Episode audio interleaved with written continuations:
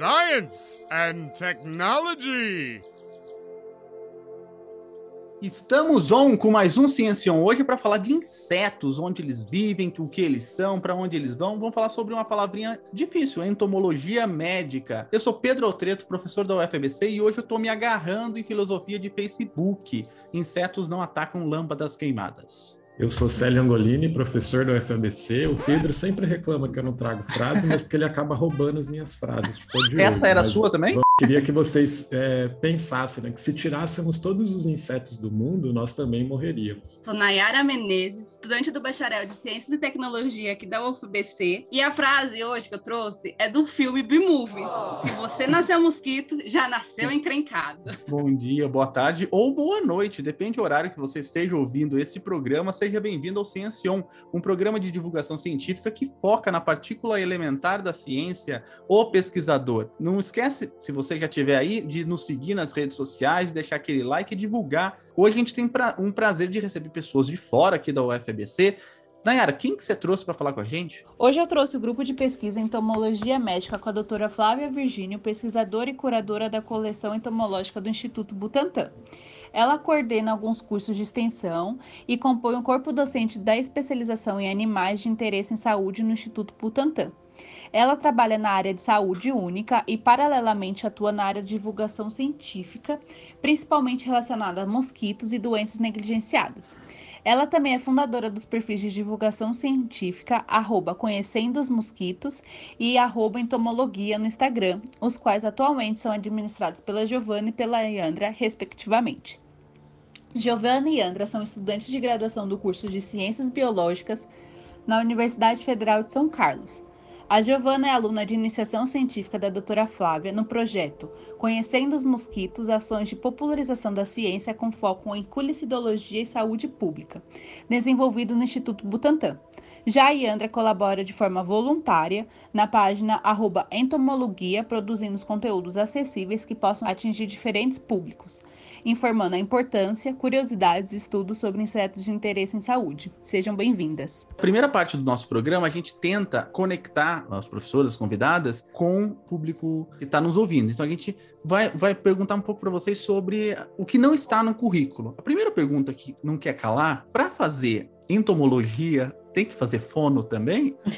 para falar esses nomes difíceis? É muito nome difícil. Eu cansei. A gente acaba aprendendo na marra, né? Aprendendo a falar aos pouquinhos, né? Assim, usados na, pra gente brincar de forca, né? Drosófila melonogaster, coisas Caramba. assim. Nossa, deve ter. É, é tipo paralelepípedo, né? Coisas desse tipo. Não tem nenhum concurso nessa área de, não, de soletrando, não. Aprender... Não, a gente acha que a gente ganharia, hein? Eu acho é que é, uma, é um biólogo geralmente tem, tem uma habilidade maior aí com, com esses nomes difíceis. Flávia, da onde que você é originalmente? Eu sou de Santa Catarina, em Bituba, é, 90 quilômetros ao sul de, de Floripa. Eu moro em São Paulo há 10 anos, mais ou menos. E quando você estava lá na escola, lá na, na época da, do, do, da quinta série, você já sabia que ia seguir essa área ou não? Como não. foi a sua, sua trajetória até a hora que você assinou lá, eu vou fazer pá, isso no vestibular? Não, é, então, eu sempre falo que eu sempre fui muito de abraçar oportunidades, né? Algumas oportunidades passavam, eu abraçava e depois eu pensava se era algo bom ou ruim, assim. Depois eu pensava nas consequências. Eu sempre gostei de bicho, diferente de outras pessoas da minha área, assim. As pessoas falam, ah, desde pequeno eu já sabia que eu ia trabalhar com isso. Eu não nunca, nunca tive isso, assim. Feira de profissões, essas coisas assim, eu fiquei bem na dúvida se eu ia fazer zootecnia, se eu ia fazer biologia, engenharia florestal, pensei em várias coisas diferentes. Só que eu vi que tinha muito cálculo em algumas graduações, né? Aí eu optei por biologia achando, tendo a doce ilusão de que não ia ter matemática, estatística, coisa do tipo. e aí eu me ferrei totalmente, né? Porque tem muita matemática é, principalmente quando a gente vai trabalhar com a parte estatística, né? Até hoje eu peço ajuda para colegas que entendem mais do que eu. Eu realmente não é uma das minhas habilidades fazer conta. E Flávia, na, e na biologia, como é que você se interessou especificamente pela entomologia? Né? Foi, você já sabia também? Ou... Também foi uma cagada. Não sei se eu posso falar palavrão aqui. Pode. Não é cagada, não é palavrão. Mas foi uma cagada também, porque tudo bem, entrei na graduação, biologia, beleza, vou fazer biologia, tudo certo. Ah, aí o meu sonho, é, que era na época, era trabalhar em zoológico, né? E aí era trabalhar com bicho grande, assim, né? Sei lá, com primata.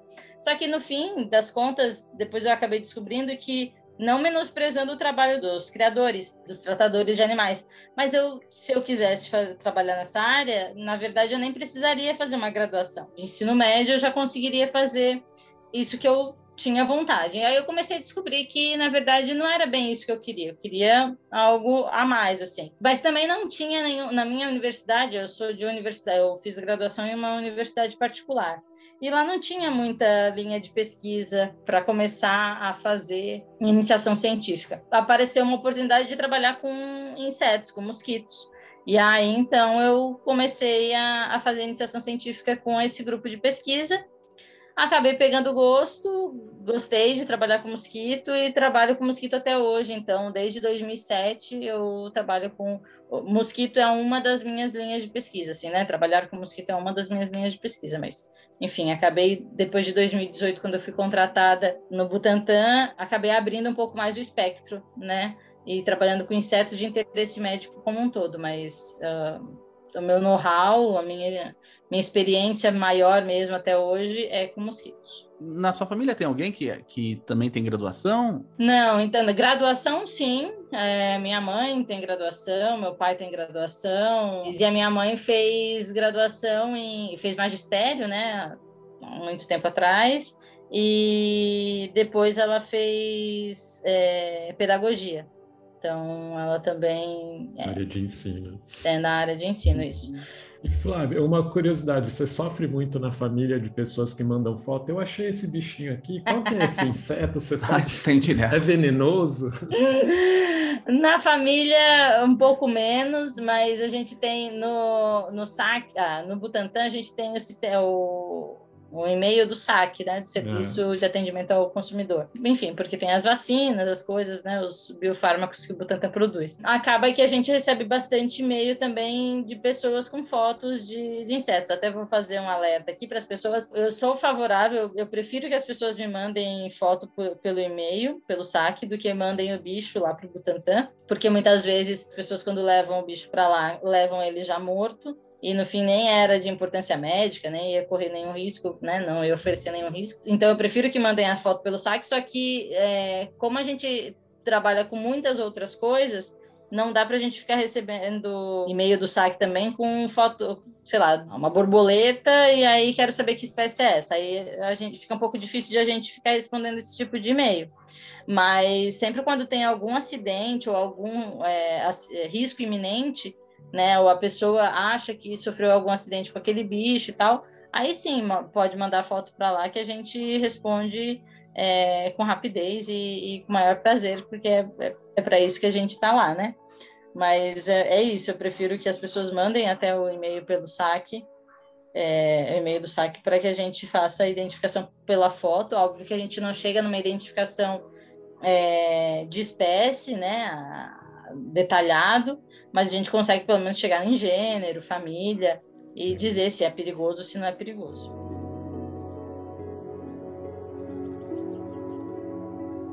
Agora que a gente conheceu um pouco sobre a história da Flávia, a gente queria conhecer também a história um pouco do grupo de pesquisa, né? Giovana, você pode falar um pouco da sua história? Como você entrou nessa área, como você está estudando a biologia, se você já está para se formar? É, bom, era para eu estar me formando, né, esse ano, mas por causa de todo o desenvolvimento da pandemia, provavelmente eu só vou me formar no que vem. Esse projeto de iniciação científica que eu desenvolvo aqui no Instituto Butantan com a Flávia, eu comecei em novembro de 2020 e atualmente eu ainda desenvolvo ele. Para mim é um prazer poder estar fazendo esse projeto. A princípio, eu nunca pensei em trabalhar né, com mosquitos e nem com divulgação científica. Com o tempo e com a experiência que você vai pegando, aprendendo, é, para mim é mais que uma honra poder fazer parte dele. Para mim, hoje é extremamente importante fazer a questão da divulgação científica, é, o estudo biologia, o estudo ciência. É importante que as pessoas tenham acesso às informações do que é produzido é, no meio acadêmico dos cientistas, isso faz aproximar ainda mais a sociedade dos cientistas, né, já que tem uma distância muito grande é, atualmente, está sendo muito é, prazeroso e um grande aprendizado pessoal, mas também profissional. Então, sou muito grata à oportunidade que a doutora Flávia deu para mim. De onde você é, Giovana?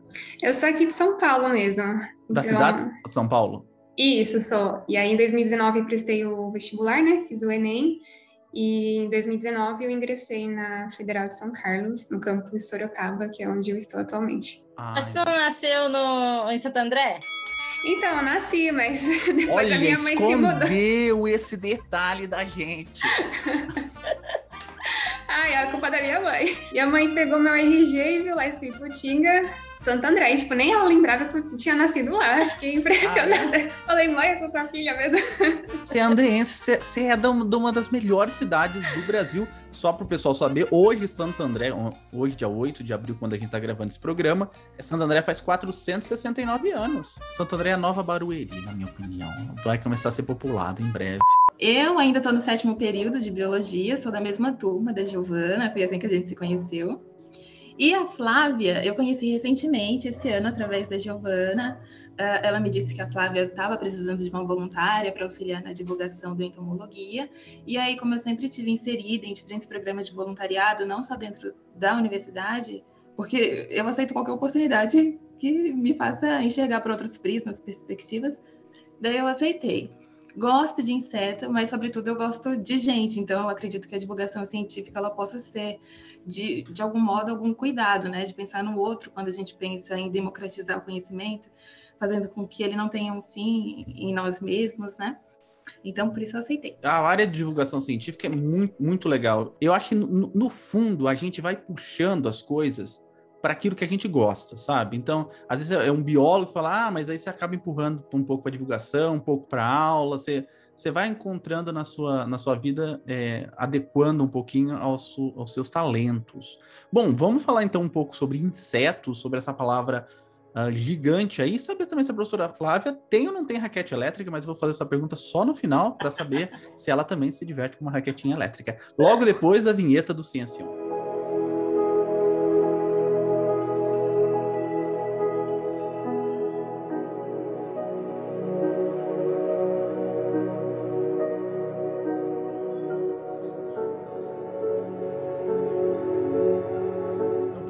Começar a nossa conversa, eu queria que você explicasse para a gente o que, que é entomologia médica, né, que é o mais específico, e se você poderia também falar um pouco sobre os mosquitos, como é que é a classificação, vida, reprodução deles, e como que eles é, atuam sendo vetores patológicos. É, primeiro, eu, eu, antes disso, eu preciso dizer que as meninas estão muito afiadas, viu? Estão muito puxa-sacas. Eu depois vou conversar com elas aí. Tô achando que estão puxando bastante saco aí da, aumento, da, da orientadora. Eu acho que é aumento. Vai ter aumento aí. Tadinhas, a Yandra nem é voluntária, nem. nem a bolsa. Tem, coitada.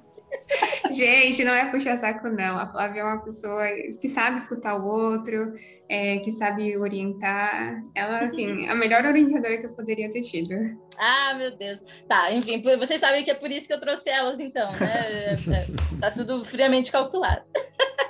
Bom, mas enfim, vamos responder as perguntas. Obrigada, meninas. Vocês também são ótimas alunas. Então, assim, entomologia, né? O nome parece um palavrão, mas na verdade eu sempre gosto de destrinchar as palavras, assim, que eu acho que fica mais fácil, né, de a gente entender. E acho que é coisa de biólogo também fazer isso, porque é, a gente aprende, né, de latim, grego, um pouco de tudo. A origem da palavra, né, é, entomo significa inseto e logia estudo. Então fica mais fácil quando a gente quebra, né, a palavra em dois, a gente consegue entender que entomologia então é estudo dos insetos.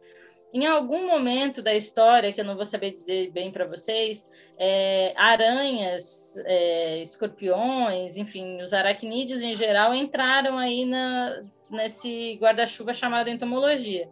Mas eu, eu acho que cada um no seu quadrado. Tenho amigos que trabalham com aracnologia, eles ficam lá e eu fico aqui, até porque eu não sei nada de aranha nem de escorpião, então eu gosto de separar bem que a gente inseto já é bastante é um grupo bem grande assim para a gente ter que dar conta, então é, entomologia é basicamente o estudo dos insetos. Então, ah, mas então aranha não é inseto? Não, não é. Né? Eu gosto sempre de reforçar isso, porque as pessoas às vezes acham né, que é um bicho asqueroso, já acha que é inseto também só porque é feio. Inclusive, tem bastante inseto bonito. Eu acho aranha bonita. E tem aranha bonita. Eu, eu tenho um pouco de fobia, assim, com, com aranha. Mas sim, tem umas muito bonitas. Tem umas fofinhas que, que fazem dancinha e tudo. Eu acho. Mas escorpião não, né? É, não. Aí já escorpião aí já é abuso de, né? Tá abusando demais de. Deixa eu contar, aproveitando antes de responder a pergunta, deixa eu. Eu li a pauta ontem à noite, né? Porque eu sempre antes de. No dia anterior eu leio a pauta. Eu tive pesadelo essa noite com, com inseto. Eu sonhei com tanto escorpião, mas com tanto escorpião, não tem nada a ver com inseto, né? Mas eu sonhei que tinha barata e precisava de escorpião para matar barata. E eu tinha tanto escorpião que hoje até acordei e fui ver o que significa sonhar com tanto escorpião, mas depois eu lembrei que era a pauta do, sobre inseto. tem, tem suas belezas também. É, mas enfim, voltando para os insetos, eu, é, é, fácil a gente saber se é um inseto ou se não é. é. é. claro que às vezes fica difícil a gente ver uma, uma aranha, né? E lá ficar contando as pernas dela para saber quantas, quantas pernas tem, se é inseto ou se não é. Mas inseto ele tem três pares de perna, né? Então é, é, é fácil, é relativamente fácil separar. Assim. A aranha já tem mais e tem bastante olhos também, enfim. Dá para a gente diferenciar dessa forma. Os insetos têm olhos compostos, né? Então é um olhão cheio de olhinho.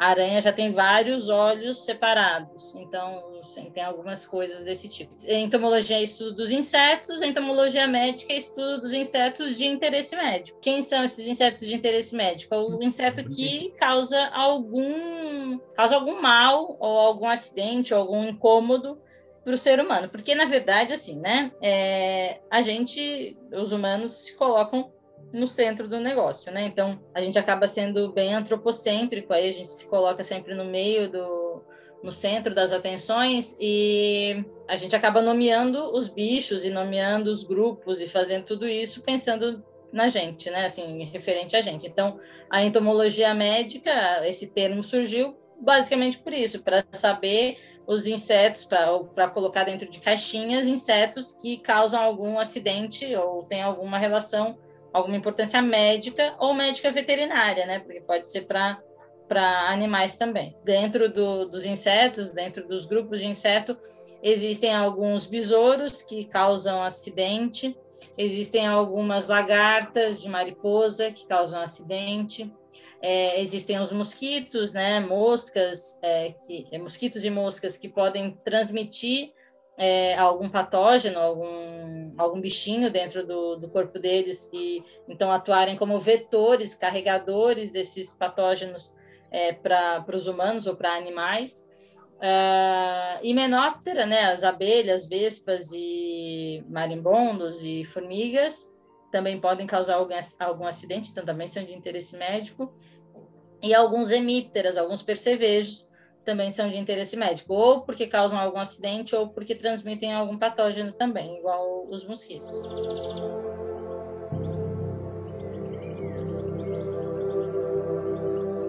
Vivem muito os insetos, ou cada um tem sua vidinha, cada um tem o seu estilo, o seu tanto de vida, ou, ou é... tem uns que vivem muito, outros vivem bem pouquinho? É bem variado, assim, na verdade. Tem bichos que passam um tempão na fase matura e aí a fase adulta dura alguns dias outros é, têm um ciclo rápido é, em geral, assim, desde fase, desde ovo até adulto.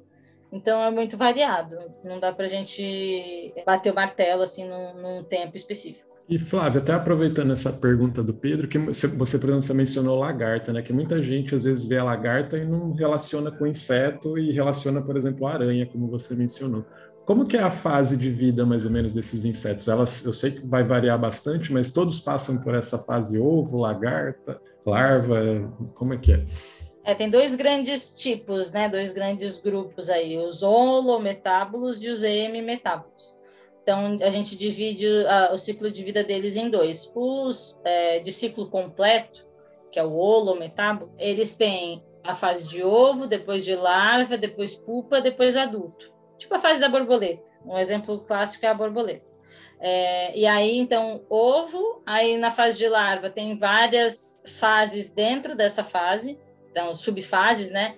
Então, ela, conforme ela vai crescendo, porque inseto como um todo tem o que a gente chama de exoesqueleto. O esqueleto, o nosso esqueleto humano é por dentro, né? E os insetos é por fora. Esse esqueleto é mais rígido e conforme vai crescendo, eles vão se alimentando e vão crescendo, aquele esqueleto já não serve mais. Então eles têm que soltar a casquinha e ter, fazer um, né, ter um novo, um novo corpinho. Ocorre principalmente na fase de, da, das lagartas, né, das larvas. Então, tem L1, L2, L3, L4, aí varia um pouco de espécie para espécie, de grupo para grupo, pode chegar até L6, mas é justamente é, porque eles vão crescendo, não cabe mais naquela casquinha, solta aquela casquinha, que é a exúvia, que a gente chama, e aí cresce mais um pouco, solta mais uma casquinha. Então, tem é, os holometábulos, ciclo completo, que é isso, ovo, larva, pupa e adulto, e tem os M-metábulos, que é ciclo incompleto. M significa metade, então também dá para ajudar para a gente lembrar, assim. Ciclo incompleto, que a gente chama, eles têm a fase de ovo, aí depois é ninfa e depois adulto. Então, não tem a fase de larva e, ou lagarta e pupa. É sempre é um mini é um mini adulto assim, sempre hum. vai, vai mudando. Aí, claro, muda algumas características. Por exemplo, em percevejo, a, as ninfas elas as asas não são desenvolvidas. Então, às vezes a gente bate o olho no bicho, né? E para saber se é uma ninfa ou se não é, é, se é uma ninfa ou se é um adulto, a gente olha sempre as asas. Se a asa estiver completa, a gente sabe que é um adulto. Se a asa estiver incompleta, é uma ninfa. Tem alguns bichos, algumas exceções que, sei lá, são ápteros ou, enfim, estão com algum problema e não desenvolveram bem a asa. Mas, em geral, é isso. Aí é, muda também algumas, algumas coisas, como cor. Então, é, esses mini adultos na fase de ninfa aí, é, eles vão mudando de cor, mas são bem parecidinhos, assim, lembram um pouco o, o adulto a diferença principal deles é que, assim, o de ciclo completo passa por uma metamorfose completa, então, assim, muda completamente a estrutura. Era uma larva e aí vira uma, um bicho adulto, coisas completamente diferentes. Tanto é que, às vezes, as pessoas falam ah, a lagarta e a mariposa. Aí acham que a mariposa é só o adulto. Mas, na verdade, a lagarta também é de uma mariposa, que são tão diferentes que parecem coisas, né, espécies diferentes, grupos diferentes. Já nos percevejos, por exemplo, que tem esse ciclo que a gente chama de M-metábolo, eles já aparecem sempre com o adulto, então é, não faz esse, esse, essa metamorfose completa, eles sempre são parecidinhos. Muito interessante essa parte. E quando você começou a falar do esqueleto, eu tenho um pouquinho de trauma desse, desse tema. Por quê? Quando eu estava no cursinho há três anos atrás, a gente estudando em cedos, o meu professor de biologia. Você, ah, gente, para vocês lembrarem dos insetos determinados, lembra do sonho de valsa. Crocante por fora, macio por dentro. Então, desde então, eu nunca mais comi sonho de valsa, por causa dessa. Acho que eu também não vou comer mais. Eu também não.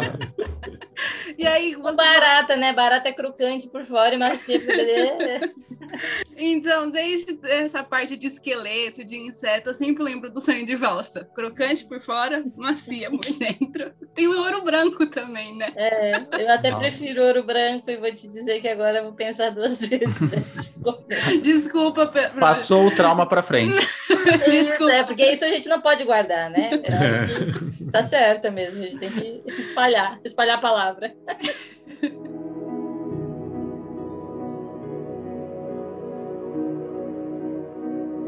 Flávia, os mosquitos, né? E a gente acha que eles só perturbam, né? Mas eles são os animais que mais matam no mundo, né? Aqui no Brasil a gente tem, a gente tá fazendo escola de nome de doenças, a malária que é conhecida muito o pessoal mais do norte, tem chikungunya, zika, dengue. Por que que a gente se tornou esse celeiro de doenças relacionadas ao mosquito? Tem alguma coisa a ver com falta de informação? Tem alguma coisa a ver tem mais a ver com a gente invadir o ambiente deles? Primeiro que o país é de tamanho continental. É, além disso, tem uma variação, por ser grande também, né, tem uma variação de temperatura e de, e de ambiente, de bioma muito grande. Né? A gente está desde lá da pontinha lá de cima do Brasil, que está quase perto da linha do Equador, até o sul ali, que é quase o, o fim de tudo ali, né? Do continente. Então, é, varia bastante a nossa temperatura e tudo mais. A gente está nessa faixa, então, tropical, subtropical. é, ou neotropical que a gente chama também, né? Então, essas características ambientais facilitam muito o surgimento de, dessas doenças, ou não, na verdade, assim, não é do nada que aparecem essas doenças, né? Essas, esses patógenos, esses vetores, né? Os patógenos são os vírus, os parasitas, enfim, que estão dentro do, do mosquito. Eles sempre tiveram lá, até antes de, de da gente surgir, assim. Estão vivendo bem em, em harmonia entre eles há muito tempo. Só que aí o que, que o ser humano belo e formoso vai lá e faz, né? Vai começar a invadir os espaços que naturalmente isso estava ocorrendo e estava tudo bem. Na verdade, não está tudo bem, né? Está bem mal, no caso. É, a gente, com a, com a urbanização, a gente vai pressionando, fazendo com que essas, é, esses espaços que onde estava ocorrendo. Por exemplo, um exemplo clássico é a febre amarela. Ela acontece há muito tempo entre macaco e, e mosquito e eles estão lá, vivem em harmonia, a, diminui um pouco a população de macaco, depois aumenta de novo e ocorre um equilíbrio. Agora, o ser humano entra na mata e proximidade evolutiva, inclusive, né, com, com os macacos, com os primatas, é também um foco de, de alimentação para os mosquitos. Então, o ser humano entra, vai fazer um, um ecoturismo, vai fazer é, vai, alguma extração de madeira ou né, alguma coisa assim, e entra em contato com o mosquito, é picado, vai, volta para a cidade, e aí lá na cidade também tem um outro mosquito que ele tem capacidade de, de transmitir alguma doença, é, esse mosquito também começa a transmitir ali, é, pegar o patógeno que está dentro do, do, do, do, ser humano e começa a transmitir ali ao redor dele, aí começa uma, uma epidemia. Há muito tempo já a gente não tem transmissão de febre amarela em ambiente urbano, mas só para contextualizar para vocês, como que ocorre a transmissão da febre amarela, né? Na natureza, lá na, na área silvestre, existem duas, dois gêneros de mosquitos, sabetes e hemagogos, que são os que transmitem a febre amarela, o vírus da febre amarela, entre macaco, lá no meio da, da floresta. Aqui na cidade, é, há muito tempo atrás, tem um, a gente já tem um mosquito aqui, que é o Aedes aegypti, que todo mundo conhece, e que ele foi se adaptando e ele também já foi capaz, há um tempo, né, algum tempo atrás, foi capaz de transmitir esse mesmo vírus que circulava lá dentro da floresta, aqui dentro da cidade. E aí foi onde já ocorreram os surtos dentro da cidade há muitos anos atrás. É, a gente conseguiu controlar é, é, a presença do, do Aedes aegypti durante um tempo e possivelmente tem algumas alterações que fazem com que hoje não ocorra mais essa transmissão, pelo menos não se encontra mais Aedes aegypti infectado com febre amarela dentro das cidades. Mas é, há pouco tempo atrás, aqui em São Paulo mesmo, a gente teve é, surto de febre amarela em parques né, da, da, cidade de São Paulo, da grande metrópole. Por que, que aconteceu isso? Ah, então foi o Aedes aegypti que transmitiu? Não. Dentro dessas matas também tem os mesmos, é, mesmo a gente estando dentro de uma malha urbana, né, dentro da cidade, a gente tem grandes ilhas verdes e dentro dessas ilhas verdes, que são essas matas que ainda estão preservadas ali, existem os mosquitos que também transmitiam os mesmos, mesmo gênero, mesma espécie, os que transmitiam lá na, na mata. O ser humano tendo mais contato com esse, com esse ambiente é mais fácil do que a gente ir lá, sei lá, para a serra, né, do mar ou para alguma outra serra. A gente aqui dentro da própria cidade de São Paulo, nessas ilhas verdes, a gente acaba tendo contato com esse mosquito e acaba se infectando. Sei lá, eu fui lá na, na serra, estou dando um exemplo, né? Hipotético. Então, fui lá na serra, é, lá ocorria uma transmissão natural de febre amarela, me infectei lá, vim para São Paulo, fui num parque específico ou é, no zoológico, sei lá onde, brinquei, vi as coisas tal, só que tinha um mosquito lá também, esse mosquito me picou, sugou meu sangue, pegou o vírus que eu tinha me contaminado e aí é, começa a passar para as outras pessoas. Isso, assim, de uma forma muito, muito, muito resumida.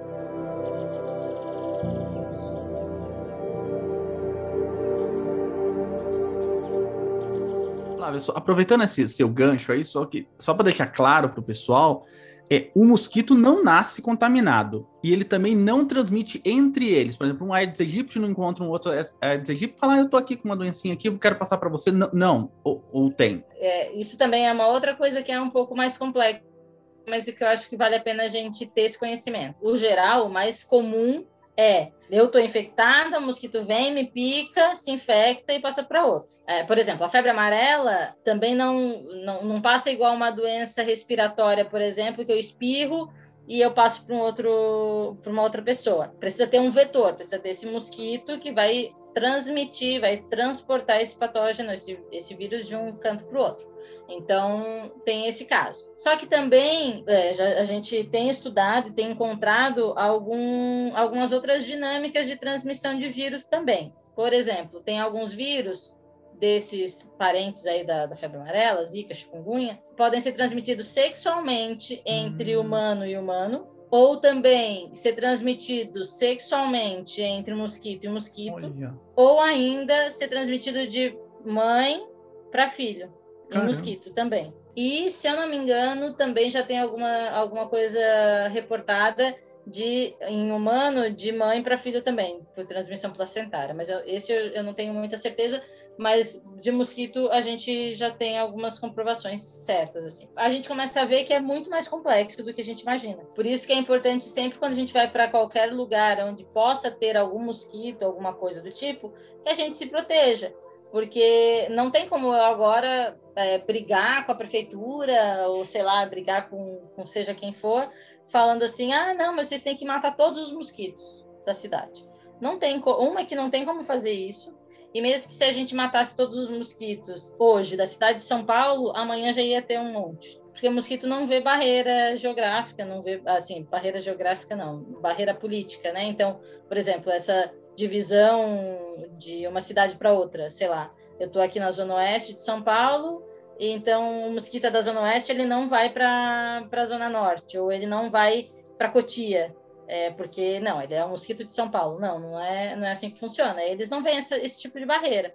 Então, por mais que a gente falasse, ah, não, hoje a gente vai exterminar todos os mosquitos da cidade de São Paulo, amanhã ia ter um monte de outros mosquitos. Então, não dá para fazer isso. E além disso, se a gente fizesse, se a gente conseguisse fazer isso, não seria bom ecologicamente falando, porque os mosquitos têm importâncias ecológicas também, como os outros insetos que eu, que eu já comentei, né? Então, o que a gente precisa fazer é a gente, já que a gente se bota tanto no centro das coisas, é importante que a gente se responsabilize também pelas coisas, né? Então, assim, é, é minha responsabilidade proteger. Então, passar repelente, colocar tela na minha janela, ah. é, usar mosquiteiro, sei lá, ou seja o que for, usar roupa comprida, se for para campo. Então, é, é mais isso, assim, não deixar que a, a água fique parada no meu quintal, cobrar as autoridades também para algumas medidas de prevenção e tudo mais, mas assim, é, jamais isentar, nos isentarmos de, das responsabilidades, até porque muitas pessoas às vezes comentam comigo, ah, Flávia, mas tem um monte de inseto invadindo a minha casa. Nunca tinha visto barbeiro na minha casa. Agora tem barbeiro. Aí eu falo, onde é que você mora? Aí a pessoa fala, ah, ali em Cotia. Um lugar que é cheio de mata, que o pessoal está cada vez invadindo mais a mata lá para morar no meio do mato, porque é legal, porque é gostoso. E aí é, reclama dos insetos. Mas e aí? Os insetos estavam lá antes, né? Então... Hum tem muito o que fazer. A raquetezinha. Você tem raquete elétrica? Vamos fazer a pergunta agora. Usar a raquetezinha é melhor do que usar o, o aerosol, o veneno, né? Sim. Aí a gente falando em questão de controle, né? Por mais que eu estude mosquito e inseto, tenho plena consciência que a gente precisa matar alguns deles, né? Porque é, é incômodo, né? Então, assim, a raquete me ajuda muito. É. Não tenho no meu apartamento hoje, porque eu moro no décimo andar e é raro ter mosquito aqui. Isso que eu ia te perguntar. Mas... Pega elevador, né? Mas ele não é. voa até o décimo andar. Também há controvérsias, porque assim, com o vento, dependendo do vento, é, ele é muito levinho, né? Então ele acaba sendo levado, assim. Ele pode chegar. É muito mais difícil, é muito mais raro, mas não é impossível. Mas pegar elevador, certamente ele pega. Várias vezes eu já encontrei mosquito no elevador, e aí é um jeito fácil de ele é, passear pelos andares. Mas é uma quantidade muito menor.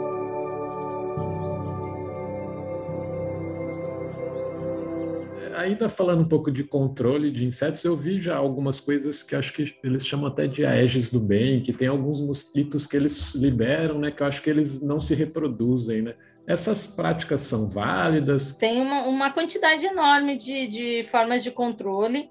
Eu gosto muito de falar do controle integrado, É, não adianta só, isso já foi visto várias vezes, é, assim, por vários pesquisadores diferentes.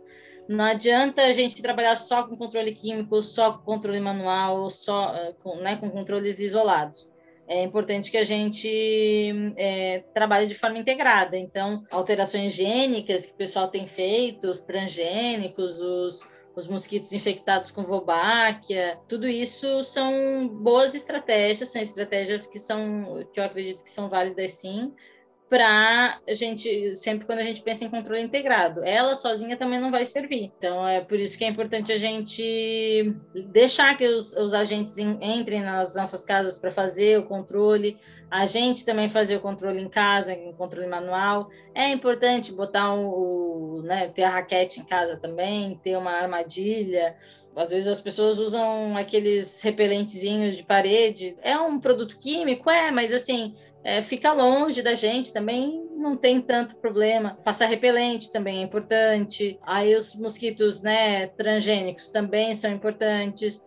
Os mosquitos que são infectados com Wolbachia, que é uma bactéria que não faz mal para o humano, é uma bactéria que vai fazer mal só para um, os mosquitos. Então isso é legal também porque ela é muito espécie específica. Então ela não, o controle químico hoje em dia, se a gente faz o fumacê, por exemplo, de vez em quando passa um caminhãozinho aí com a fumaça para aplicando inseticida na, nas casas, nos apartamentos. Esse fumacê, ele é generalista, então ele vai matar vários insetos. Não vai fazer mal, é, é uma concentração que não faz mal para, ou não faz muito mal para humano, até porque é uma vez ou outra que passa, mas para os insetos faz bastante mal e acaba matando. Maravilha, é um controle, só que também é tampar o sol, o sol com a peneira, porque a gente só vai matar muitas vezes o adulto, o alado.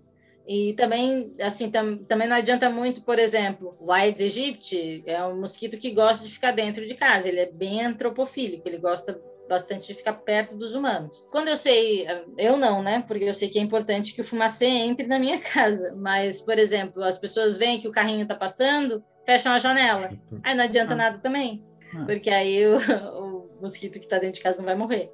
Então, por isso que é importante ser integrado, porque só o fumacê não vai funcionar, só o transgênico não vai funcionar, tem que ser uma coisa combinada. E que a gente, eu acho que a gente ainda tem muito que melhorar aqui no Brasil, porque o controle está longe de ser integrativo. Assim. É, a gente tem que, tem que mudar muitas políticas públicas para que o negócio seja de fato efetivo. Por isso que a gente tem cada vez mais casos de doenças aí. E até voltando é, um pouco à pergunta lá de trás de tem a ver com falta de informação também, tem um pouco, porque as pessoas acabam não tendo a consciência que deveriam ter e acabam favorecendo é, com que os mosquitos transmitam mais doenças, né? mas é mais por conta de dessas características climáticas mesmo que a gente tem aqui que ajudam bastante.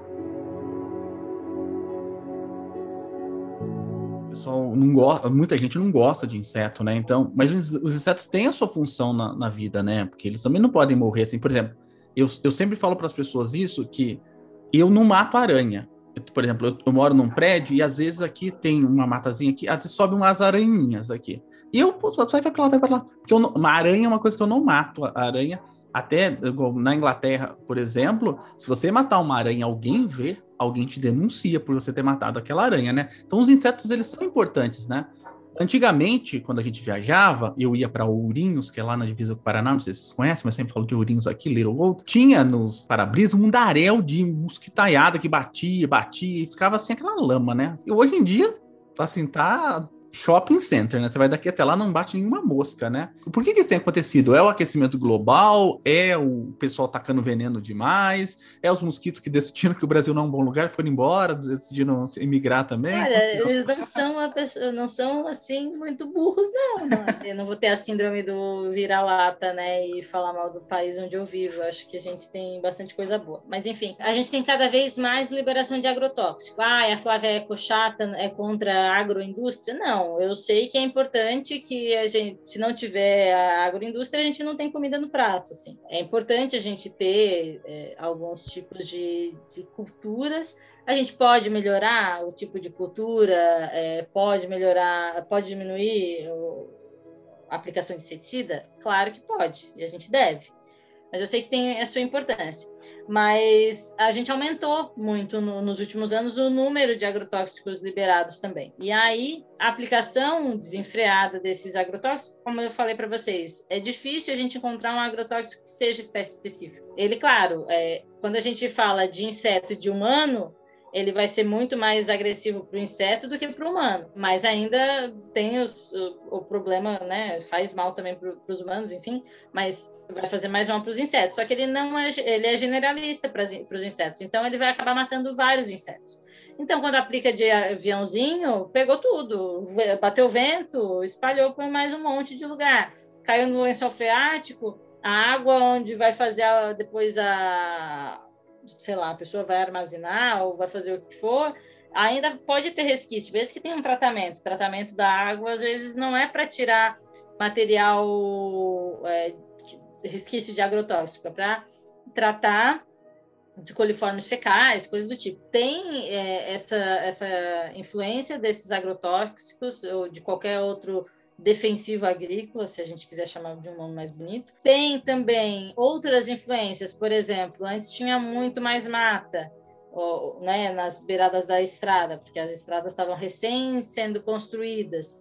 E agora a gente já vê um descampado ao redor das, da, das estradas. Então, isso não é atrativo para os insetos. Alguns insetos, tudo bem, gostam da parte de pasto e tal, mas não é muito o, a praia deles, eles vão mais para a área de mata, então também isso diminui é, a quantidade de inseto nessas regiões, nas estradas. É, o aquecimento global, né, também é uma outra, um outro fator. A gente tem até um livro, vou fazer merchan já aqui, é, tem um livro que a gente publicou recentemente, que é Viver no Futuro, ainda tem clima para isso? É um livro gratuito, tem PDF, tá na internet, aí fácil para todo mundo ter acesso. E a gente fala sobre a influência do, do, das mudanças, das ações antrópicas como um todo, né, das ações humanas, em cima da, da vida dos artrópodes como um todo. Então, a gente fala tanto de aranha quanto de inseto lá também. E a gente vê que isso diminuiu justamente por conta é, de ações humanas mesmo. Então, a gente acaba é, desmatando mais. Então, também, sei lá, uma árvore que era específica, que atraía muito uma, um tipo de mariposa, um tipo de borboleta, ou um tipo de besouro, agora não está mais ali. Então, para que, que esse bicho vai estar tá ali? Ele vai para outro lugar, ou então vai ser extinto. Então, é. tudo isso influencia. E Flávia, a gente falou bastante né, dos, dos mosquitos que são nocivos e tal, mas é, como você estava mencionando, o fato de, de fazer esse controle, entre aspas, é, que não é que é generalista, né, que mata todos os insetos, isso acaba, de certa maneira, afetando um pouco a cadeia alimentar, né, que muitos desses insetos são polinizadores. E, e, como isso também é o fato, de, às vezes, de se fazer esse controle de uma maneira não muito adequada, é, isso ajuda no surgimento de novas doenças. Tem algum efeito nisso? A gente, cada vez mais com a globalização, a gente também tem inserção de espécies exóticas no nosso país e exportação também de espécies nativas daqui para outros países. Então, isso favorece também a transmissão de novas doenças e tudo mais. O controle de forma inadequada vários estudos sendo desenvolvidos que já provam o suficiente de que insetos apresentam resistência depois de um tempo expostos né, ao mesmo é, defensivo agrícola ou um inseticida, por exemplo, né, que aí não seria especificamente para a parte da agricultura, mas para controle de mosquito que transmite doença, por exemplo, aqui na cidade. Como a gente já sabe que existe essa resistência, de vez em quando é, eles vão trocando esses, esses defensivos, esses é, inseticidas. Então isso até é, tem sido bem manejado, assim, é, razoavelmente manejado.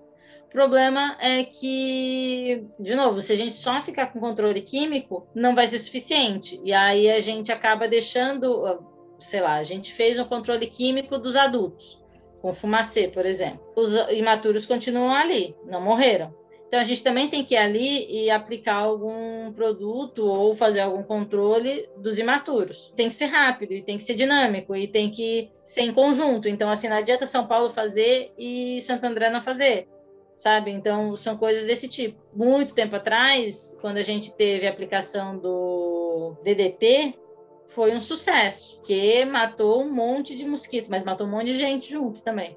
Então, é, foi um sucesso, entre aspas, né? Porque, assim, conseguiu controlar muitas doenças que eram transmitidas, mas ele era tão tóxico também para os humanos, e naquela época não existia a obrigatoriedade de usar é, EPI, hoje a gente já sabe que é preciso usar EPI, que é aquela proteção, né? Equipamento de proteção individual. A gente pode ter um, um, uma aplicação específica que seja de sucesso, mas não adianta também que ela seja tóxica para os seres humanos. Então, o mundo ideal, a situação ideal seria a gente ter controle químico eficiente e que não fosse prejudicial aos humanos, e controles integrados diferentes, controles químicos, mecânicos, genéticos, e que fosse combinado entre os, os, estados, ou as cidades, ou os países de um, de um mesmo continente. Porque, assim, exterminar, as pessoas às vezes me perguntam, ah, por que a gente não mata todos os mosquitos, então, da, da face da Terra? Eles têm papel ecológico, eles são polinizadores também, inclusive os mosquitos. Não adianta a gente matar, e se a gente mata esses mosquitos, outros insetos vão vir, outros bichos vão vir e vão incomodar a gente. A gente vai o quê? Matar todo mundo, então? Matar, matar os bichos tudo? É, humano também incomoda pra caramba. A gente vai fazer o quê? Né? A gente tá aí. Então, não, acho que não é por esse lado. A gente precisa ter um controle efetivo, então ter uma, uma diminuição suficiente da população, a população bem baixinha, assim, com poucos indivíduos, que eles não vão ser suficientes para começar a transmitir as doenças de novo. Então, a gente e aí tem que ser mantido, porque uma vez que isso não é mantido, também começa a aumentar o número populacional de novo, começa a transmitir um monte de doença de novo. Então, o ideal é que a gente consiga uma supressão populacional, que é o que a gente fala, assim. É, o ideal é ter uma supressão populacional dos vetores para que a gente não tenha transmissão das doenças, no caso.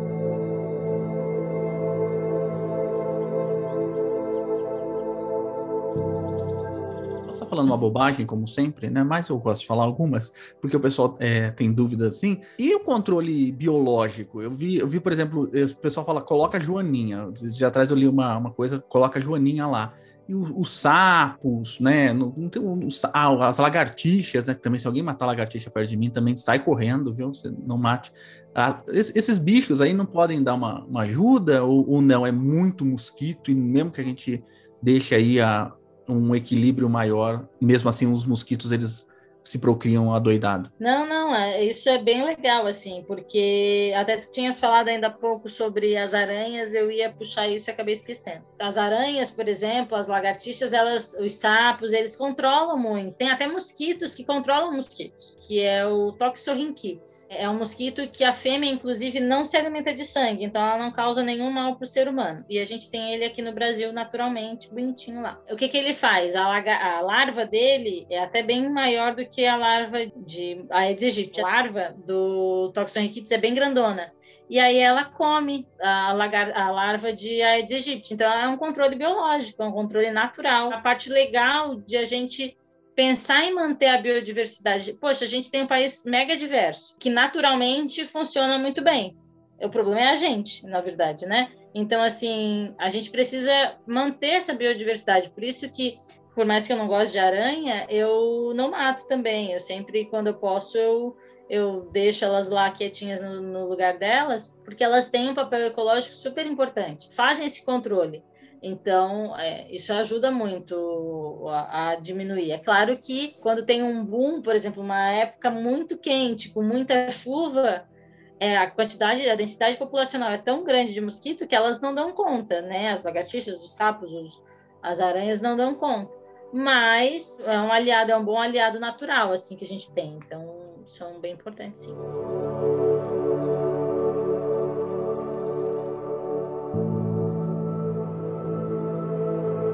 aproveitar e elogiar realmente a professora Flávia, porque eu estou fazendo algumas perguntas que não estavam no nosso roteiro, mas puxa assim um assunto, eu faço, mas a professora Flávia mata a bola na hora, assim, impressionante. A última pergunta, essa daqui é para finalizar mesmo sobre os, os insetos, é o Rio Pinheiros está passando por uma revitalização. Eu não moro perto do Rio Pinheiros, mas eu tenho conhecidos que moram perto do Rio Pinheiros, eles falaram que não tinha tanto mosquito. Depois começou a revitalizar, começou. Diz que tá um auê lá, diz que tá um enxame de. Não sei se fala enxame, mas enxame de mosquito. Por que que isso tá acontecendo? É, é uma coisa boa? Tá mostrando que o rio tá melhorando? Ou é uma, mostra que tá, a coisa tá meio desequilibrada mesmo? É bom que a gente tenha a revitalização do rio. É bom que a gente tenha corredores ecológicos, por exemplo, então que as, que as árvores sejam replantadas ali, né?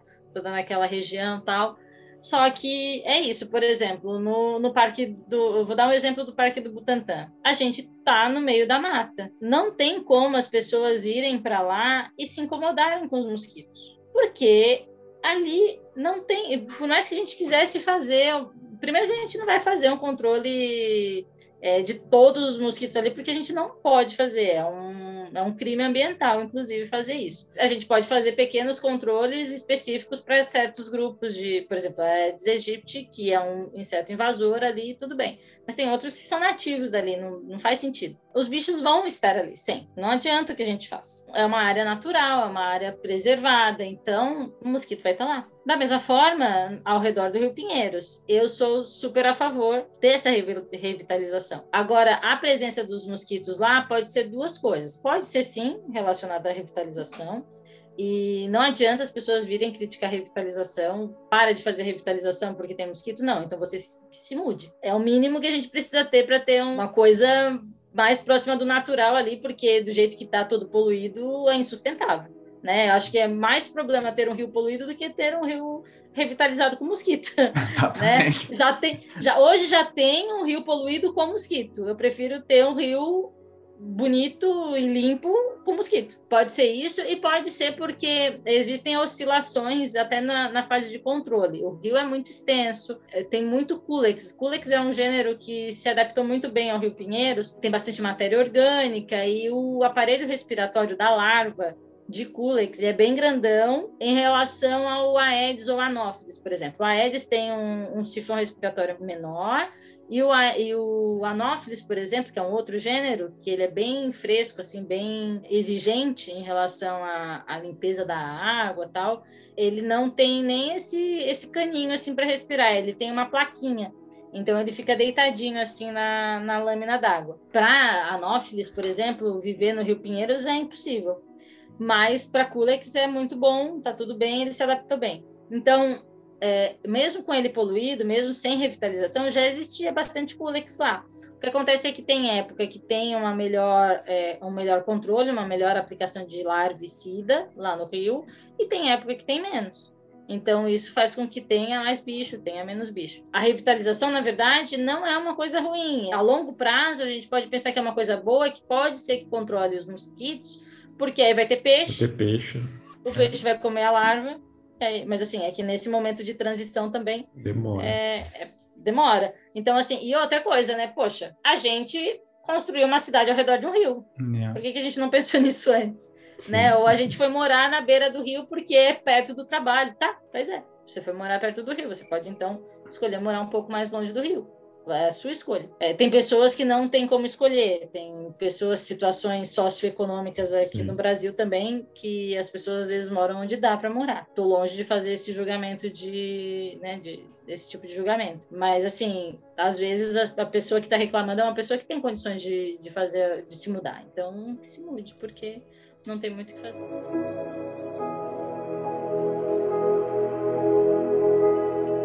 Perfeita essa sua toda essa explicação. A gente sabe o quanto é difícil, né, mostrar isso para a população.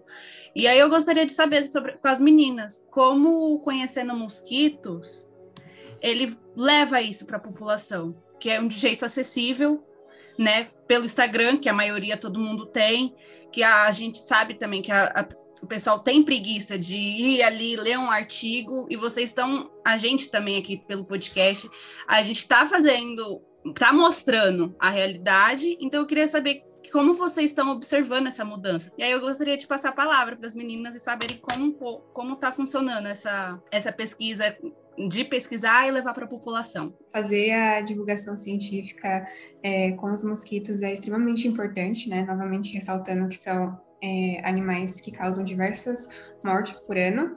É, vale só ressaltar aqui que existem aproximadamente 3.500 espécies de mosquitos né, ao redor do mundo, mas somente cinco gêneros ganham importância na saúde pública no Brasil, que foi como a Flávia citou, né, que é o Aedes, o Anopheles, o Pulex, o Haemococcus e o Sabetes.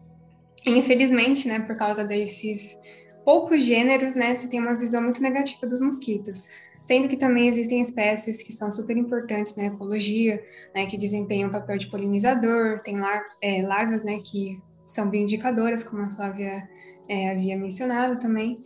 Então, poder fazer esse trabalho de divulgação, que muitas vezes é difícil para as pessoas entenderem, né? No artigo tem uma linguagem científica que muitas vezes não é nem fácil para nós que está nessa área, então imagina para uma pessoa que não está fazer isso de forma mais acessível para as pessoas, né, e transmitir a mensagem e elas captarem e de alguma forma gerar alguma mudança para elas, é, assim, é um trabalho que eu nem, nem sei explicar como eu fico gratificada com isso. É, recentemente, a gente fez a aplicação de um pós-teste, que é do meu projeto de iniciação, né, e alguma das respostas, é, as pessoas é, falaram que o projeto né, foi importante na vida delas, que pode de alguma forma é, gerar mudanças né, nos pensamentos das pessoas, que muitas vezes em adultos é, já é de uma forma enraizada, né? Então, ah, mosquito é ruim, vou matar e é isso, sendo que na verdade é, não é bem assim também. E também é algumas respostas, né, que a gente recebeu sobre a aproximação de ciência e sociedade, se isso é possível, e a grande maioria respondeu que sim. Então, eu acredito que o nosso trabalho que a gente desenvolveu ao longo desses anos tem sido muito importante e vai continuar sendo também é, nos próximos caminhos que tem a vir comigo ou com uma outra aluna, com a Flávia. Ô, Giovana, eu tô seguindo aqui, só para o pessoal seguir, ó, é Conhecendo os Mosquitos, ali no Instagram. Eu tô Isso. seguindo, já tô seguindo aqui. Ah, obrigada. É, pra, tô vendo os cards, estão lindos os cards, bem ah, explicadinhos. Obrigada. Eu gosto de letrão também, letrão, é, porque você sabe, né? A gente, a gente, letrinha a gente não quer ler, a gente lê, lê letrão. É muito bonito. Mas obrigada. eu fico, fico, imaginando a dificuldade de você falar para a pessoa, siga lá o Conhecendo os Mosquitos, não tem nada de gato, gatinho. Não são tão bonitinhos, né? O pessoal, o pessoal eu acho, demora. Né? Mas, eu acho bonitinho alguns, né? Mas. Qual que você tem? É meio exótico. É o seu especial? Ah, eu acho. É que eu não sei falar. Como que é, Flávia? É o Toxon. Toxorrinquits, ele é Isso. azulzinho, né? E tem o Sabetes também. Que e o Sabetes, que é muito lindo também. Ele tem uma cor, algumas espécies, né? Tem umas cores cintilantes, é bem chamativo. Acho que é o mais bonito, assim, que tem de se ver visualmente. O Sabetes usa polaina, gente. É muito fofo. Aquele Não, muito bacana mesmo. Eu tô seguindo aqui, pessoal, sigam lá. Eu sei que vocês podem achar que, ah, eu não quero ver mosquito, mas não é só sobre mosquito, né? Sobre doenças, sobre. E tem. As artes estão lindas. Os, eles dão um bom tapa, levam os mosquitinhos para esse de Natal aqui ficou uma gracinha. É, ah, eles, levam os, eles levam os mosquitinhos para fazer Photoshop. um Photoshop, dão um Photoshop nos mosquitinhos, fica uma gracinha. É isso que é a ciência, né? A ciência é você olhar para o mundo de um jeito diferente. Você olhar aquele mosquito, não como. Você pode até matar ele, mas você fala, ó, deixa eu dar uma olhada. Ah, parece que é tal mosquito, né? Pelo menos tenta ali é, é, ver, né, é, como que é, né? Então, Pedro, junto com Conhecendo os Mosquitos, eles também têm outra página de divulgação científica que é chamado Entomologia, que trabalha com insetos de interesse na saúde. Que, que é, eu queria que as meninas também comentassem um pouco do, no cenário brasileiro, cerca das doenças negligenciadas, né? Que a gente tem a malária, que é aqui em São Paulo, onde estamos, não, não, tem tanto, não tem tantos casos. Mas a gente sabe que no norte do país, o Nordeste, tem bastante casos dessa doença que não, não é falada. Então, eu gostaria que elas comentassem um pouco, por favor. A malária é predominante na, na África, né? E atualmente foi aprovado, depois de muitos anos, é, uma vacina contra a malária. Inclusive, a gente também tem uma, uma publicação disso na nossa conta do Conhecendo os Mosquitos. A malária, como a Giovana falou, ela é predominante lá na África, mas ela também tem é, bastante relevância aqui na região norte do Brasil. E também a gente tem a, a malária que a gente chama de extra-amazônica, que é a malária que, enfim, vocês vão conversar um pouquinho mais com outro pesquisador depois sobre malária, vocês provavelmente ele vai comentar sobre isso, que é a região toda do litoral do Brasil, que tem Mata Atlântica, que tem alguns, alguns anófilis que transmitem a malária é, nessa região. O número é menor, mas curiosamente, taxa de mortalidade é maior aqui na nossa região do que lá na Amazônia. Por quê? Uma das coisas é que é uma doença negligenciada. Aqui as pessoas pensam que é dengue, qualquer outra coisa, e esquecem da possibilidade de malária. As pessoas acabam não tratando, aí acabam morrendo. Porque também o patógeno, o parasitinha lá que está dentro do, do mosquito, que permanece aqui na região extra-amazônica,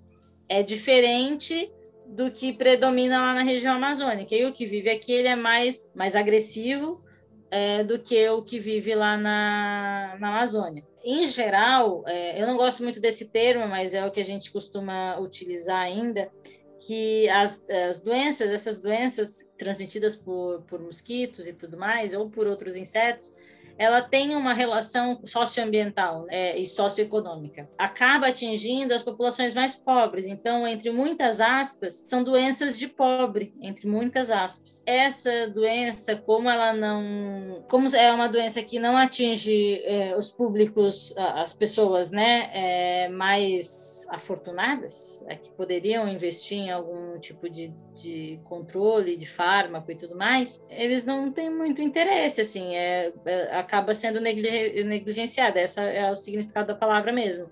Acaba sendo ignorado. Sei lá, uma vacina da malária, uma vacina contra filariose, ou sabe, umas, umas vacinas assim, uma que é, vai atingir o público que não vai dar muita, é, muito lucro para essas empresas e assim a gente também não não estou aqui para crucificar as empresas farmacêuticas porque são empresas que ué é uma empresa visa lucro, né? A gente vive num país capitalista, num mundo capitalista. Então, tem que ter lucro também para elas. Então, acaba que não é uma coisa muito rentável, porque vai ser uma população que não vai ter condições de pagar. Então, o sistema de saúde é que vai ter que pagar para essas pessoas. E acaba que não tem tanto investimento para isso.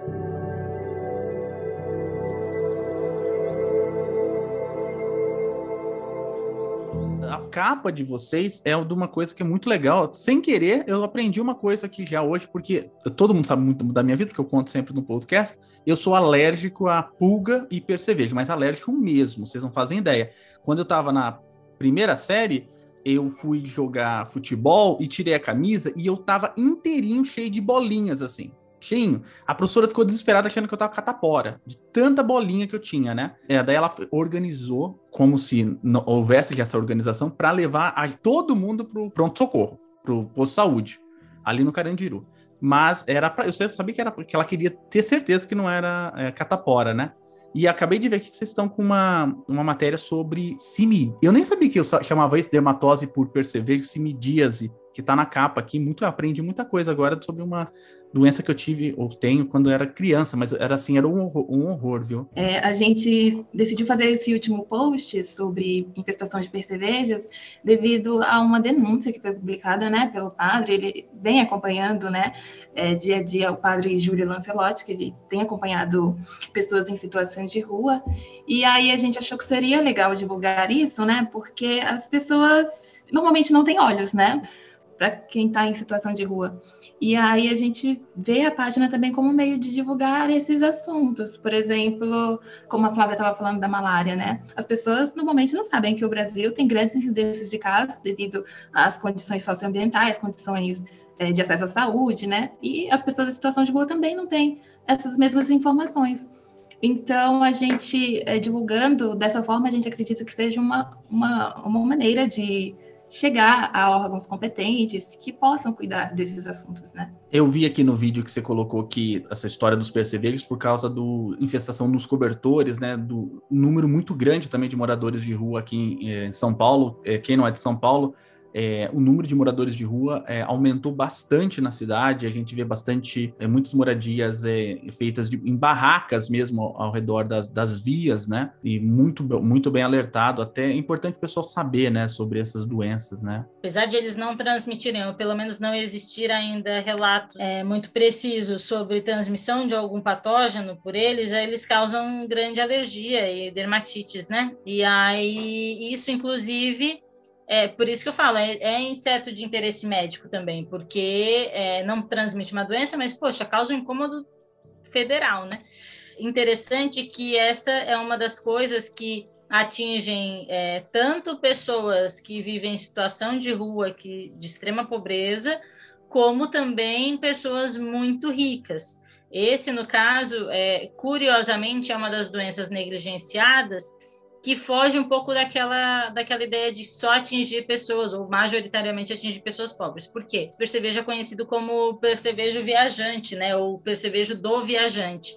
Pessoas que costumam ficar em albergue. Tudo bem que pessoas têm condições financeiras muito mais do que as pessoas que moram na, nas ruas, essas que viajam, né? Ao redor do mundo, mas também são pessoas que optam, muitas vezes, por ficar em albergues, que é mais barato, né? Ou é menos caro do que ficar em, em hotel. Pode falar assim que raramente vai ter um simicídio no hotel cinco estrelas, mas num albergue vai ser mais fácil de ter. Isso acontece com certa frequência, principalmente na Europa, teve bastante surto também de infestações. Por isso que, principalmente agora com a pandemia, a gente não tem viajado muito, mas eu também não sou aquela pessoa que viaja muito para as Europa. Mas qualquer lugar que eu vou hoje em dia, eu olho a, a bordinha do, do colchão, sabe? Fiquei meio neurótica, assim.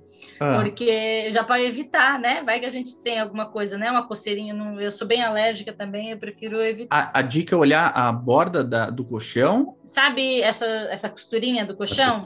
Eles Sim. geralmente ficam ali ou ficam hum. dentro mesmo do, do colchão e, e saem é, durante a noite quando você deita. Ai, meu Deus. É. Já tô, já, Bom, já tô ácaro, alérgico. Ácaro, já. Todo mundo sabe que ácaro tem no colchão, gente. E já aí sei. você não fica com esse negócio. É a mesma coisa. Já é. sei meu pesadelo de hoje, já. É. Mas é isso, aí eles acabam é, botando os ovinhos ali, então é bom a gente sempre dar uma olhadinha, né? É, a casa que eu morava no Carandiru, que eu cresci em São Paulo, ela tinha piso de madeira. Sabe aqueles antigos, aquelas casas antigas, grandes, cheias de piso de madeira? E, assim, só resolveu o problema mesmo lá em casa quando tiraram todo o piso mesmo e, e colocaram tudo piso frio. Só resolveu desse jeito. De outro jeito não conseguia. É. Os ácaros até é um dos motivos porque eu não arrumo minha cama, porque me disseram que cama arrumadinha fica um ambiente mais propício para eles. Então você deixa tudo seca, mais fica mais seco, eles morrem. Eu ouvi, não sei se é verdade. Não, é, é, é verdade. Na verdade, é bom que o colchão respire de tempo tempo em tempo, né? Mas eu tenho, eu tenho alguns toques e aí eu acabo arrumando a cama, mas é bom mesmo. Flávia e meninas, a gente está chegando perto do fim né, do, do, do, nosso episódio, muito bom conversar aqui com vocês. É, mas, assim, pelo que vocês têm diversos projetos de divulgação científica, né, como, como que vocês acham que é, a divulgação científica é, entrou né, no, no, meio acadêmico? Vocês acham que é uma ferramenta que vai ser cada vez mais utilizada? Vocês estão gostando dessa interação é, de levar o meio científico para a população de modo geral, de uma linguagem mais é, palatável? Bom, a gente espera que sim, né? Que cada vez mais a divulgação científica esteja inserida, porque a gente percebe que as pessoas elas são muito movidas pela curiosidade, né? E são muito estimuladas por isso. Então a gente acaba recebendo é, muitas informações, fotos, a, a, página ela atinge públicos diferentes. A divulgação ela é importante não só para a ciência, mas também para a sociedade, né? Nesse quesito de divulgação informação. A gente sabe, né, que tem uma grande distância devido, enfim, antigamente é, entre cientistas e sociedade, uma coisa que ficava sempre no meio acadêmico e que não era para ser né, não, ou não era disseminado de forma tão efetiva para a sociedade, exatamente porque tem uma linguagem difícil para as pessoas. A divulgação científica ela vem aí com, com um papel de trazer uma linguagem mais acessível, a informação mais acessível para as pessoas também. Então, é eu, novamente, como estudante de biologia, como estudante de ciências, é extremamente importante para mim é, fazer essa divulgação para as pessoas e fazer a minha contribuição, né, mesmo que de uma forma é, pequena, é, mas contribuir para a ciência e para que essa ciência seja disseminada para as pessoas. Pelo menos algumas gerações antes de mim, antes da minha, majoritariamente a ciência é ocupada e foi feita, enfim, por homem branco de meia idade. Poucas vezes teve oportunidade para que pessoas negras, pessoas, enfim, de outros grupos subrepresentados entrassem na, na ciência. Então, a inserção dessas pessoas é importante, seja na área da ciência ou da divulgação científica. E essa aproximação faz com que, né, por meio da divulgação científica, faz com que essas pessoas, inclusive, consigam se enxergar, né? Eu, eu faço muita questão de, de reforçar sempre isso entre os meus grupos, é, entre as minhas conversas com, com o meu grupo. Tento ser o mais diverso possível nas ações que a gente faz e mais inclusivo possível também. Então, eu incentivo muito que as meninas entrem Hoje eu fico muito feliz que a Yandra está junto com a gente, que é uma menina negra. Esse, esse primeiro passo aí de tentar fazer a inclusão e de inserir mais meninas e mulheres na ciência, fazer com que elas permaneçam e alcancem cargos de chefia de departamento, né, de, de, chefia de laboratório e tudo mais, pensando especificamente na, na parte da, da divulgação científica, durante muito tempo a estratégia também da ciência foi de que os cientistas ficavam num pedestal. Não que, na verdade, eu acho que foi acabou sendo automático, não sei se foi proposital ou não, mas era muito distante, né? O cientista ele ficava lá em cima, num lugar inacessível, que falava palavras muito difíceis. Hoje a gente tenta falar para as pessoas, gente, a gente precisa de investimento na ciência, ajuda a gente, vota num, numa pessoa que vai incentivar a ciência. As pessoas falam, mas a ciência vai fazer o que para mim? Não vai fazer nada, não, não me interessa. Então, é, foi muito nossa culpa também é, a gente estar tá na situação que a gente está. Né? A gente não soube divulgar, a gente não soube passar a informação adiante e mostrar o quão a ciência é importante. Então, agora a gente está tentando correr atrás do prejuízo numa situação que a gente está especificamente assim é, precária em relação à ciência, né, no Brasil, mas a gente vai tentando fazer com que as pessoas entendam e conheçam e vejam que a gente né? É gente como a gente, a gente também bebe a breja lá no, no boteco, a gente também é, conversa, né? Numa roda de conversa, senta no chão para conversar com, com a galera, a gente passa aqui duas horas falando sobre ciência de um jeito né, leve, que a gente possa brincar também e rir. Então, eu acho que, que esse é o caminho, assim, eu eu tenho muita, eu acredito muito assim que, que a gente vai ter um, uma nova geração é, muito mais envolvida com ciência do que a gente teve nos anos anteriores. Claro que a gente não pode esquecer que divulgação científica no Brasil já existe há muito tempo, desde a, das revistas, né, dos livros não, não didáticos especificamente, que esses eram para educação, mas desses livros paradidáticos, essa, essas revistinhas que tinham, né, desde sempre aí, durante muito tempo, eu acho que o, o, cientista ainda ficou como uma pessoa inacessível, assim, e acho que a pandemia ajudou muito a população civil hoje conversando eu não gosto muito de falar de população leiga, né? Mas que eles têm os conhecimentos deles também. População civil, como um todo, discutindo sobre eficácia de vacina. É, é isso que a gente quer. A gente quer que as pessoas sejam críticas, que é diferente de ser negacionista, na verdade, né? É, ser crítico, ser cético, questionar as coisas, não é porque eu, Flávia, cientista do Butantan, estou falando uma coisa e é verdade. É, acho que as pessoas têm que questionar, têm que perguntar, fazer a gente refletir também. A gente não é dono da razão. Que a gente consiga passar para eles também que ser crítico, ser cético é diferente de ser negacionista. Existem coisas como mudança climática e a forma geodésica da, da Terra, é, né, ela é redonda, ela não é plana, ela, o aquecimento global existe. É diferente a gente criticar e, e questionar de ser negacionista, né? E a gente é, com a pandemia a gente viu os dois lados, a gente viu pessoas muito negacionistas, a gente viu pessoas na população discutindo também sobre algumas coisas bem interessantes. Então espero que a gente tenha um futuro aí mais inclusivo na ciência e, e mais crítico mesmo, que a gente possa, que as pessoas possam entender a importância da ciência e possam nos ajudar também é, reconhecer o quão importante é financiar a ciência também, né? Puxa, Flávia, a gente agradece muito a sua participação aqui no podcast, no, no Ciencion.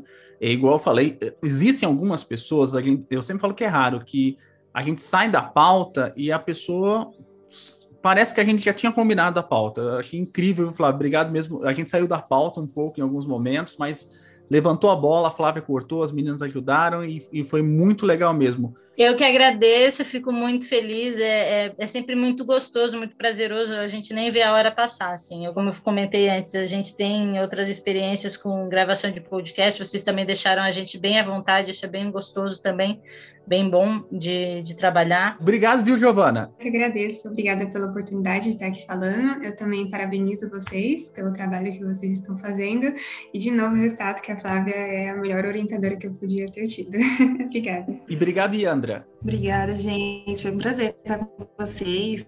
Para mim, a primeira experiência como, com o podcast, eu amei. É, parabéns pelo trabalho de vocês, tá? E eu espero que é um trabalho lindo, é eficiente e é importante para que vocês continuem levando a ciência para além das paredes, né? Obrigado, viu, Célio? Obrigado, Pedro. E aproveitando também, Flávio, já depois desses elogios todos, fala para o pessoal que alguém quiser fazer, enfim, iniciação, qualquer coisa com você lá, qual é o contato depois para te procurar lá no Butantan, porque com certeza vai surgir um monte.